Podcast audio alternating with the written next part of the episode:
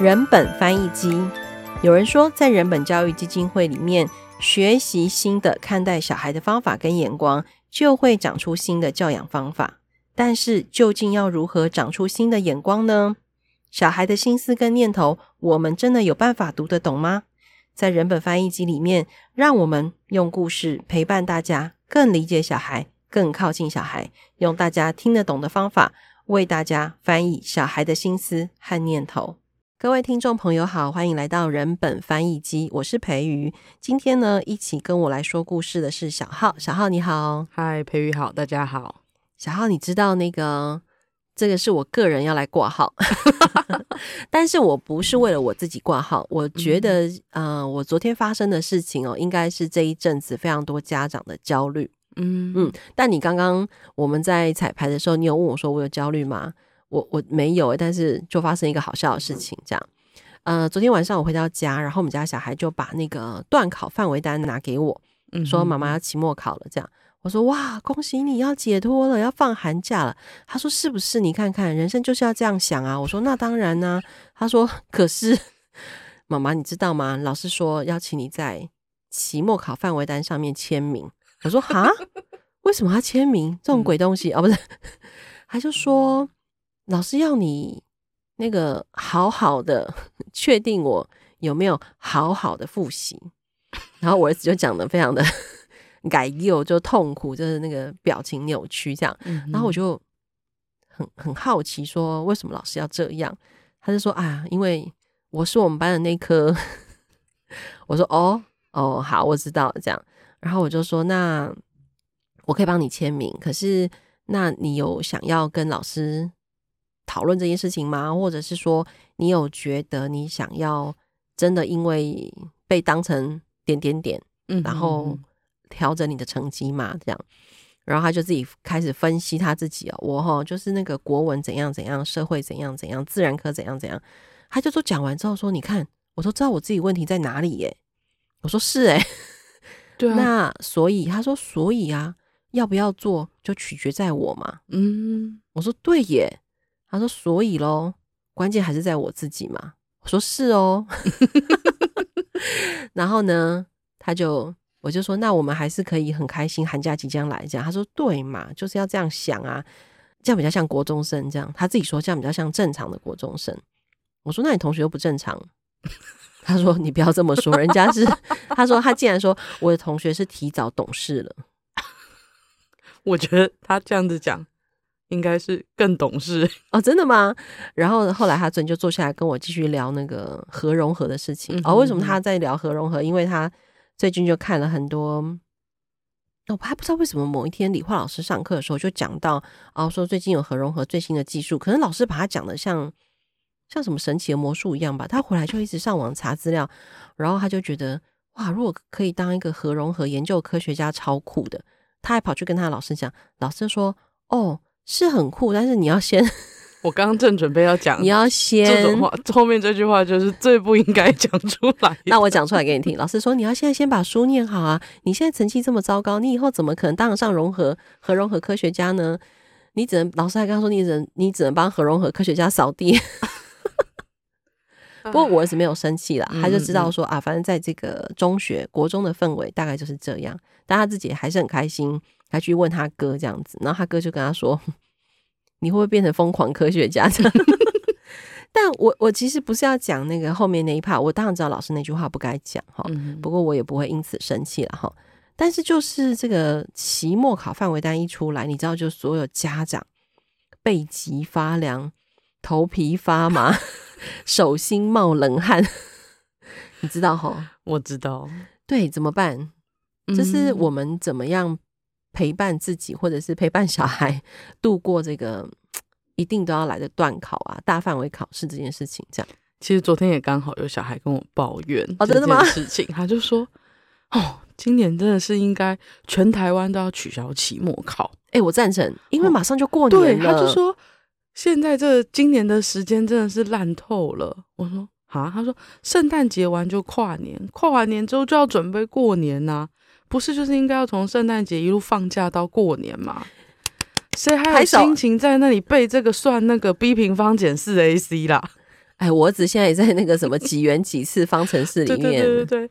然后呢？但我觉得其实学习这件事情对于小孩来说，其实培育你后面刚刚讲的那个例子，我觉得其实就非常非常非常的重要。就是当小孩听到一件事情，他感兴趣的时候，其实他真的很愿意花时间去研究跟弄懂。所以，我们其实真的不需要太过担心小孩学不好。我们比较要担心的事情是，小孩没有好奇心，他对于世界、对于他未知的事情是没有好奇心、没有天线的。我觉得这句话就是，我觉得我很容易可以明白。可是我我比较可以理解的老师的心情，就是说，如果你好像老师哦，我知道老师会怎么说了，老师就会说啊，你眼前这个事情都做不好，你还想到未来？嗯，其实我说实话，我没有这么认同这一句话。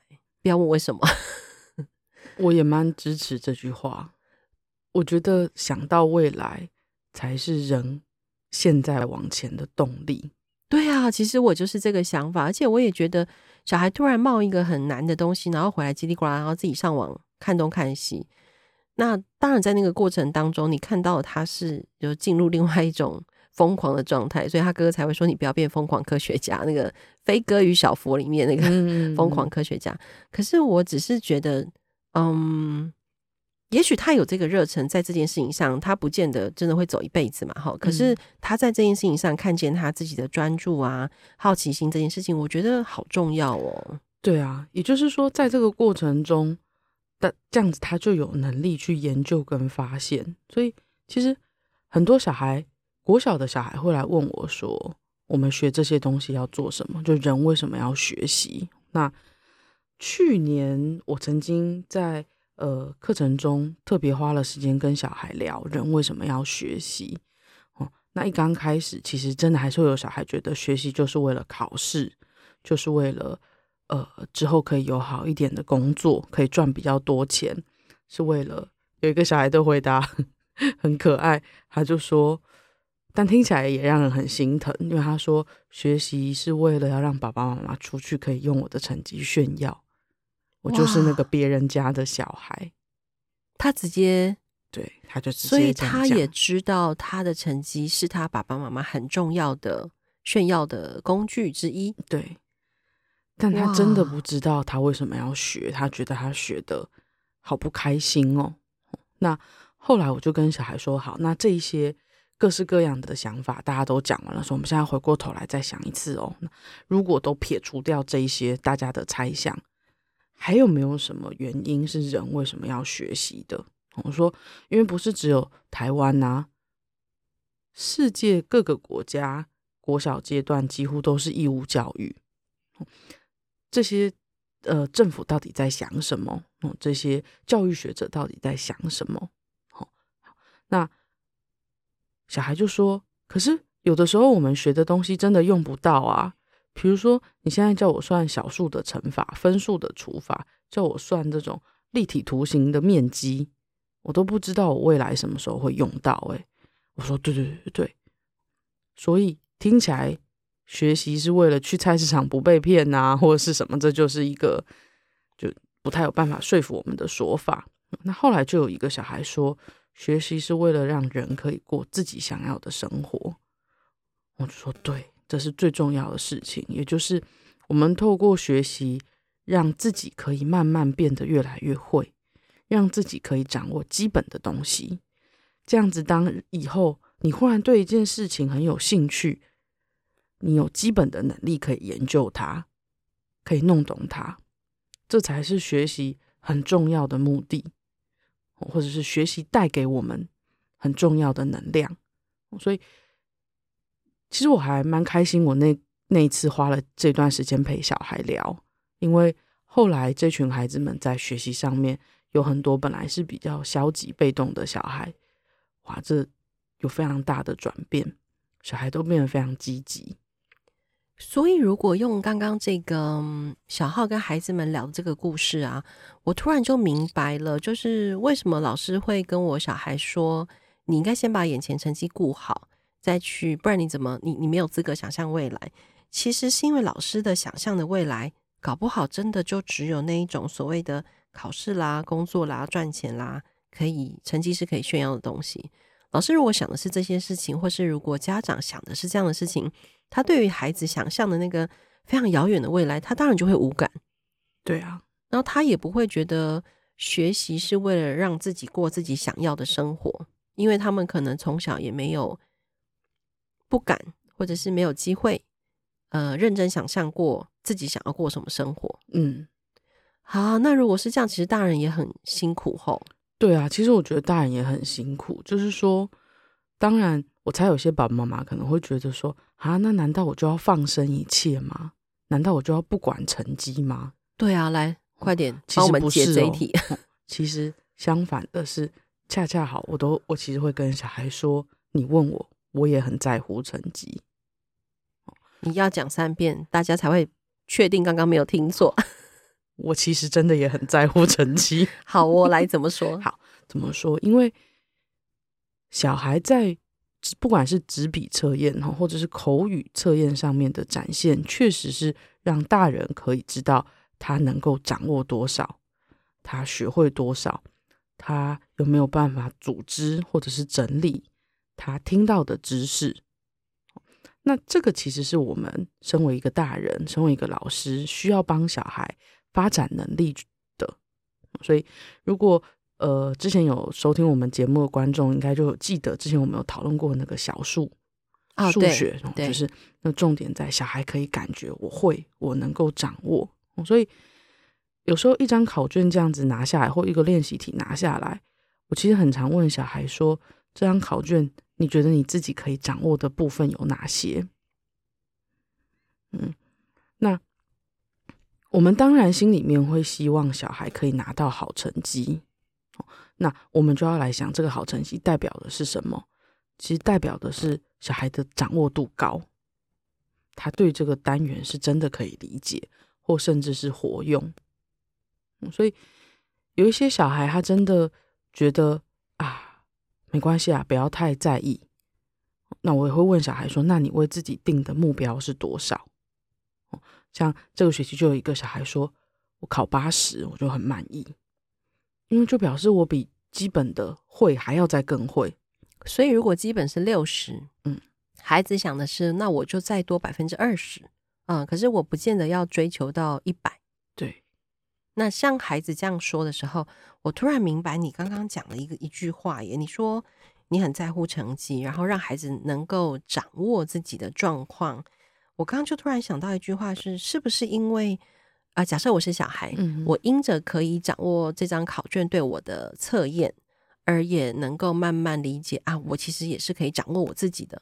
是啊，所以那个考试突然变得对人是有意义的。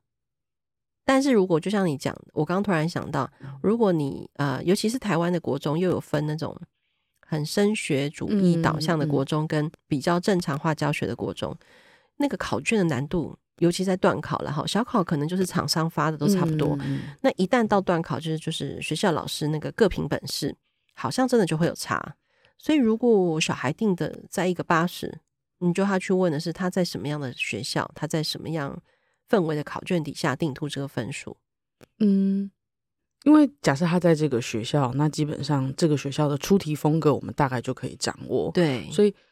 其实，如果是国中的小孩，我甚至会问小孩说：“诶，为什么你把目标定在八十？”哦，那这个追问当然有可能，我们有自己的判断。比如说，我觉得他其实可以到九十。好，那这过程我们也才有办法观察小孩对于自己的信心在哪。我说，举例来说，之前，嗯，我在数想的班级里面有一个小孩，他每一次为自己定的目标都是二十。那第一次二十，第二次二十。其实他都有达到，所以第三次我就问他说：“哎，那你这次学校又要考试了，你目标要定多少？”他就说二十。我就说：“嗯，我觉得你可以四十。”小孩就说：“我觉得我没办法做到。”我就问他为什么？那小孩就反过来问我说：“你为什么觉得我可以做到？”我说：“因为你前两次都是四十、四十几，所以我觉得你可以到四十。”那小孩就说。我觉得我不行。我说好。我说：“那我们现在来想，如果要到四十，我可以陪你做一些什么，让你不要那么紧张，让你觉得你自己比较会。”所以，这个陪小孩定定目标、看待分数很重要的一件事情，其实是我们要陪小孩去发现自己还不那么熟悉的部分，以及其实我们是要帮小孩区分哪一些叫做基本的掌握。嗯，蛮好笑的。昨天晚上我在吃饭的时候，在外面吃饭，就刚好有呃，我猜应该是那种家教，就是在外面这样，他们就一个小孩五年级这样，那。他你在摩擦汉堡吗？因为摩擦汉堡好多家教、哦，摩擦或者是卖擦这样。哦，了解了解。对对对对，那呃，那小孩就从书包拿出来考卷这样子。那那个老师就说：“这个怎么不会？这个为什么会错？这个这么基本的你怎么也不会？”然后我心里就很想走过去跟他说：“如果他都会，你就没有工作了。”他取，但他用的方法是，他就再拿一张考卷出来给小孩写。其实这样子的方法，我们真的只会让小孩离考试的机器越来越近。他可以背下来，特别是在文史上面的题目。可是当题型但凡有一点点变化，他就没办法掌握。所以，如果嗯，我记得我小的时候啊。是念很升学主义的小学。那有一次段考，有一个小孩，我们那时候还是月考，有一个同学，他就每一科都一百分。哦，那老师就特别请他上台分享自己怎么有办法每一科都考一百分。我印象非常深刻，因为呢，我同学就说，因为我妈妈就去书店把所有的参考书都买回来给我。我们那时候还没有分很多版，都是不。国立部编对部编版这样子，然后我就每天写，然后老师就说：“对，大家要要要学他哦，吼，大家要认真这样。”那后来那天我回到家没多久，我的书桌上面就出现了一叠 各个版本，真的就是一叠参考书。那我我也很努力的写，其实我写到最后真的是写不下去，我还偷偷撕下来几页把它藏起来。免得大人检查的时候，对，因为真的太多了。然后我就其实是很有自信的去考试，因为他我同学跟我分享方法，我就是很认真的写啊。哦，那写完我妈也有帮我改，但我还是考很差。就是啊，呃，应该说我还是没有每一科都一百这样。所以那一次我就知道，嗯，原来真的一直写题目是没有用的。那。在台湾可能国小好一点，但在国中来说，真的他们，嗯，难免会使用这种大量写题的方式。哎呀，这个你就别客气了，哦、这个就交给我。我的两个儿子啊、呃，一个刚考考上高中嘛，哈、嗯，他的国中都已经是我们社区里面非常不升学的范围。我们当时把他移去那个学校，就是希望他不要嗯那么痛苦的国中。嗯然后已经是这个氛围了哈，但是他遇到的那个导师就是觉得，嗯，写题还蛮重要的，嗯哼，所以他在国八的时候就开始让孩子有多一点点的题目，然后到了国九就是铺天盖地，嗯，我等一下我们聊完之后，我可以给你看一张照片，就是他考完会考之后，他的三年的课本、参考书、考卷。有多么的惊人！哦，那他那时候已经一百八十公分，那个考卷跟他一样高，还叠不起来，整个垮下来。然后我们还把它分成两叠拍照，你就知道，你刚刚说有些学校不，我告诉你，很多学校。那所以像现在他回头看弟弟在的所在这个国中哈，他就跟我说，这个学校太可怕了。就是那弟弟为什么会去那个国中？因为弟弟想要练乐团，这样不得不去那个国中。结果那个国中就是没有再客气的哈。国七的时候就写好写满，然后孩子们很辛苦的是，以前只有一个部编本，现在有康轩版、翰林版、南一版，什么版什么版什么版。然后老师就会觉得，嗯，就是还是会让孩子尽量多写。嗯嗯，就尽量刷。他们有个说法叫刷题了。嗯嗯，然后，可是像我们家哥哥就有提醒我，他觉得，嗯，弟弟如果每天功课都这么多，他觉得如果弟弟因为想要成绩变好，再想刷题，都还是要提醒弟弟不应该刷这么多题。对，他自己身为过来人，他觉得刷那么多题根本没有用。是啊，因为小孩在这个刷题过程中，他们其实没有机会好好在整理自己学到的东西。对，那像我们家哥哥就会建议说，哎，这样听起来怪怪。他就会建议，像我们如果身边有小孩来问他数学啊，哈，然后他就会跟人家说，你就挑你不会的，告诉我。然后别人挑出来之后呢，他就会说，你现在在我面前算一次，嗯，然后等到、哦、他很适合当老师哎。对，我意外的发现，然后等到别人，例如说写到这一 part 第第三句算是，他说等一等，你告诉我。为什么你会写这一句？嗯哼哼。然后那个人就会跟他说：“啊，因为什么什么。”他就说：“哦，可是我我如果是你，我应该会怎么样怎么样怎么样这样。”然后他也不动手帮小孩写，嗯，他就在叫小孩继续写。我那天就跟他说：“ 儿子啊，我知道你为什么想当数学老师了，因为他他确实有跟我讲过，他觉得台湾在教数学这件事情很可能遇他遇到的老师吧，嗯嗯，就是刷题至上啦，然后。”嗯，他们会考的时候，老师就觉得，你知道他们的讲义名字取名叫很可爱，叫番茄啊、橘子啊，是真的是真的。他就有一次跟我说：“妈，我的番茄弄丢了，我要再去买一本。嗯”然后我就抬起头看他，你在讲什么？然后他就说：“番茄啊，我番茄弄丢了。”啊，所以我因为我只是负责缴班费，嗯、我不知道原来那个讲义的名字叫番茄，叫橘子。我讲到这里，搞不好很多家国中生就这样听到就会留言说：“ 对我家也有番茄跟橘子，这样很好笑，对不对？”对 对。然后还有一个什么金安版啊，哈，嗯，什么叫金安？然后小孩就说写了就会心安呐、啊。对，对，确实，我觉得在面临期末考、期中考，或者是哦，对，很多孩子还有模拟考呢，嗯。确实应该如同小浩说的，如果没有让孩子有思考自己的空间，确实真的很可惜齁。对啊，就是说小孩要有机会可以掌握自己会的之余，我们当然不是说不会的就放生哦，反而不会的，我们是要陪小孩发现这个不会的症结点在哪里。那我觉得，因为到了国中，其实真的很多的教学会以公式取代，或者是以缩写取代。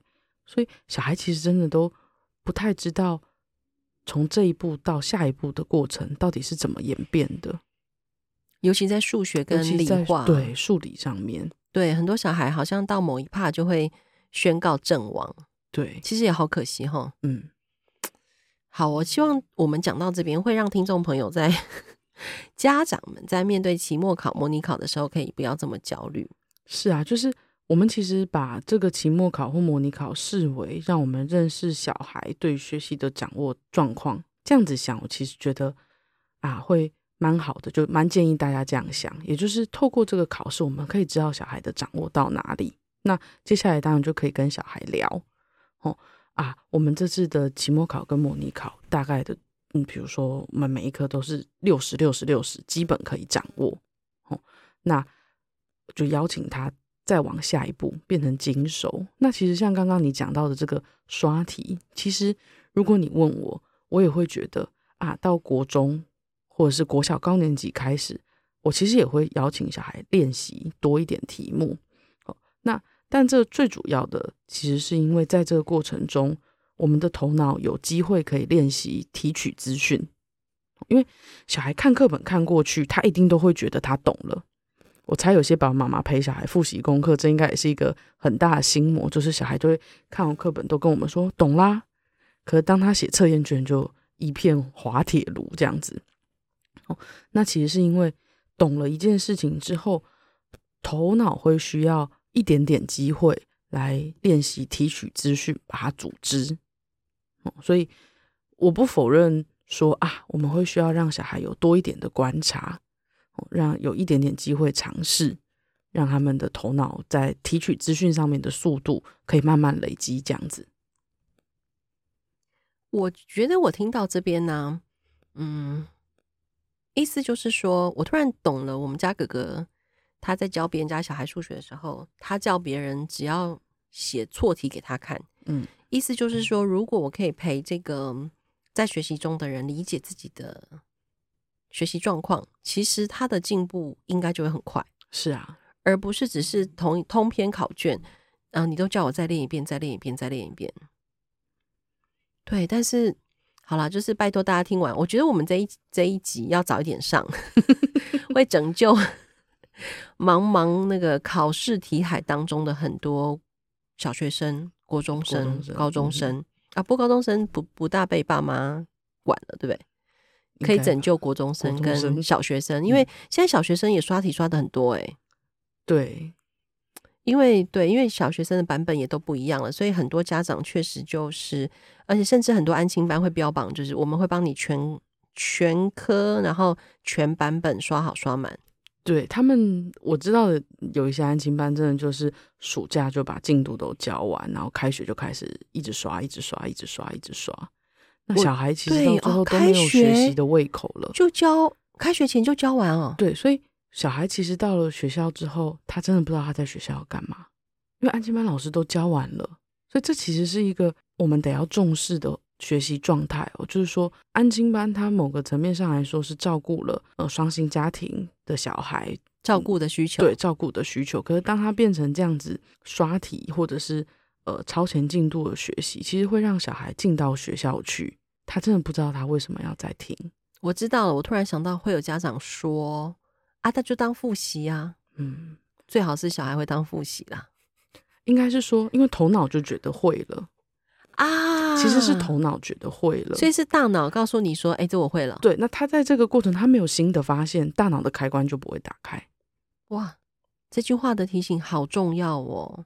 所以如果大脑有这个机制，然后如果我们又太习惯什么东西都超前学习，然后又没有让小孩本来就有足够的学习动机，也没有好的学习胃口的经验，那可能成绩好只会局限在小学、国中某些阶段。是啊，是啊。到了高中，好像这一切就会有点崩解嘛。对，因为其实到了国中，我觉得从国二开始吧，真的就已经不是背一背就可以掌握的。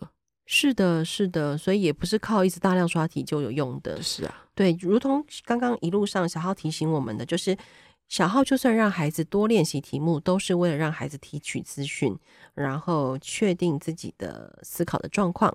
然后你刚刚也提醒大家，不要让孩子变成一个考试的机器。嗯嗯，我觉得这些提醒就是，嗯，在期末考前听，突然觉得。